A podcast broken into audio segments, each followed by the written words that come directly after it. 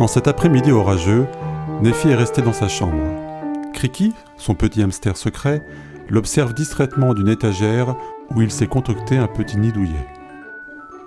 Du coin de l'œil, il aperçoit une ombre étrange par la fenêtre. Il tourne lentement la tête et découvre la silhouette d'un chat qui les observe. Il pousse un cri de surprise. Là, par la fenêtre Regarde, Nephi Quoi? Ah, c'est un chat Mais qu'est-ce qu'il fait là? Le matou est une belle chatte élancée et fine, couverte intégralement d'un poil blanc immaculé. Elle les regarde fixement de ses grands yeux bleus. Elle pose sa patte sur la fenêtre, comme si elle essayait de la pousser. Tu veux entrer demande Nephi. Mais ce n'est pas chez toi ici. Le chat lui répond d'un petit miaulement. Elle a l'air perdue. On ne peut pas la laisser dehors avec cette pluie. Mais bien sûr que si, on peut la laisser dehors, répond Criki. Elle n'a pas sa place ici. Et entre nous, les chats et les hamsters en général, ça ne fait pas bon ménage. Tu as peur d'un chat, Criki Je ne te savais pas aussi trouillard. Bien sûr que non, mais il faut y réfléchir à deux fois avant de laisser entrer des inconnus. Nephi ouvre la fenêtre pour laisser entrer la chatte qui se faufile sans attendre à l'intérieur. Le temps de la refermer, elle a déjà disparu par la porte de la chambre entrebâillée. Mince, où est-elle passée? Voilà, ça commence, j'avais bien dit de ne pas la laisser entrer. Nephi se précipite à sa recherche en sifflotant pour l'appeler, comme si elle pouvait répondre à ce genre de sollicitation. Elle la retrouve au perché sur l'un des placards de la cuisine. Mais comment as-tu fait pour monter là-haut? Allez, viens, descends. Je suis parfaitement bien installé ici et j'ai une vue imprenable. Pourquoi devrais-je descendre? Mais tu n'es pas chez toi, tu ne peux pas rester ici. Mes parents vont arriver et je sais qu'ils ne veulent pas d'animal domestique. Ils seront furieux de savoir que je te laissais entrer.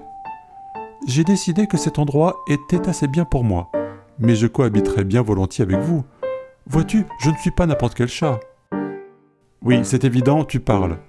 Mais ça ne m'impressionne pas, j'ai déjà un hamster qui parle. D'ailleurs, il est où celui-là? Je crois que tu lui as fait bien peur. Soudain, un bruit de serrure. Sa mère rentre du travail un peu plus tôt que d'habitude. C'est ma mère, ne fais surtout pas de bruit et reste caché. Ça sera ma fête si on découvre que je t'ai laissé entrer. La chatte répond avec nonchalance d'un immense bâillement. Bonjour maman, tu rentres tôt? Oui ma chérie, je vais pouvoir m'occuper du repas pour l'anniversaire de ton papa. Tu n'as pas oublié de préparer un cadeau?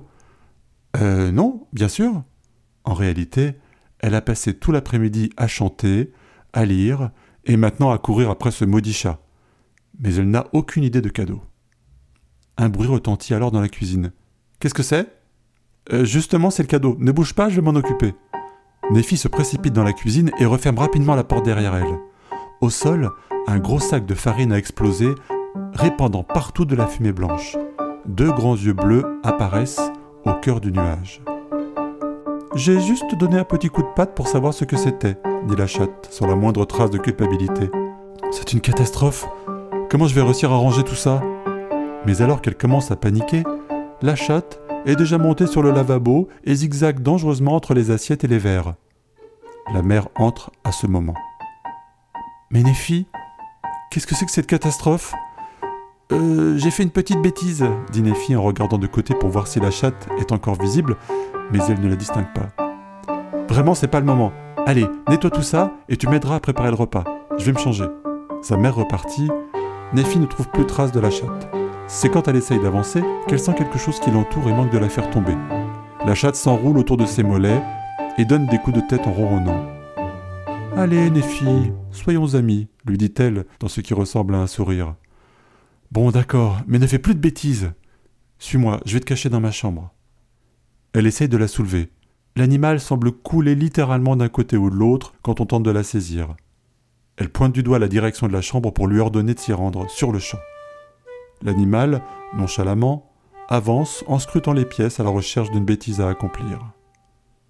La mère sort de sa chambre à ce moment sans l'apercevoir. Alors tu viens, on a des choses à faire. La chatte vient de passer la porte discrètement. Nephi la ferme d'un coup sec. Elle s'écrie dans un sourire forcé Mais oui, bien sûr, je suis là. Le soir venu, le père de Nephi arrive à son tour. Il semble un peu fatigué, mais il est heureux de retrouver sa petite famille. Ils se réunissent dans le salon pour la distribution des cadeaux d'anniversaire. Merci, c'est adorable d'avoir préparé tout ça pour moi. Néfi, tu n'avais pas préparé un cadeau? demande sa mère. Criki, qui s'est installé dans les cheveux de Néfi, comme à l'accoutumée, lui chuchote Surtout ne dis pas la vérité. Oui, enfin, euh, c'est-à-dire que. C'est moi le cadeau surprise, dit la chatte sur le seuil de la pièce. Elle entre dans le salon, sur la pointe des pattes. La tête haute, le regard fier, elle se dirige vers le père qui n'en croit pas ses yeux. Une chatte qui parle Chez moi Mais qu'est-ce que c'est que cette histoire?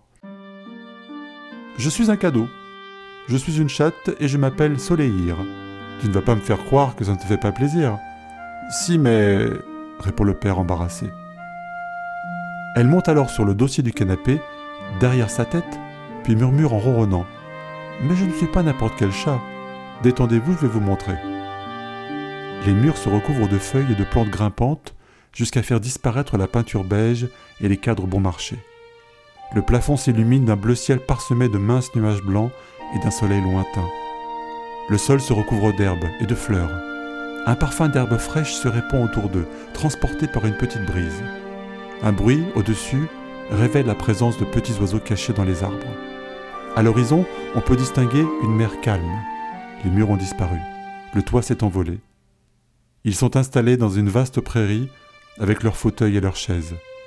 L'un après l'autre, ils se lèvent, regardent autour d'eux sans y croire, émerveillés par ce nouveau décor. Le père arbore un large sourire. Mais qu'est-ce que c'est que ce miracle?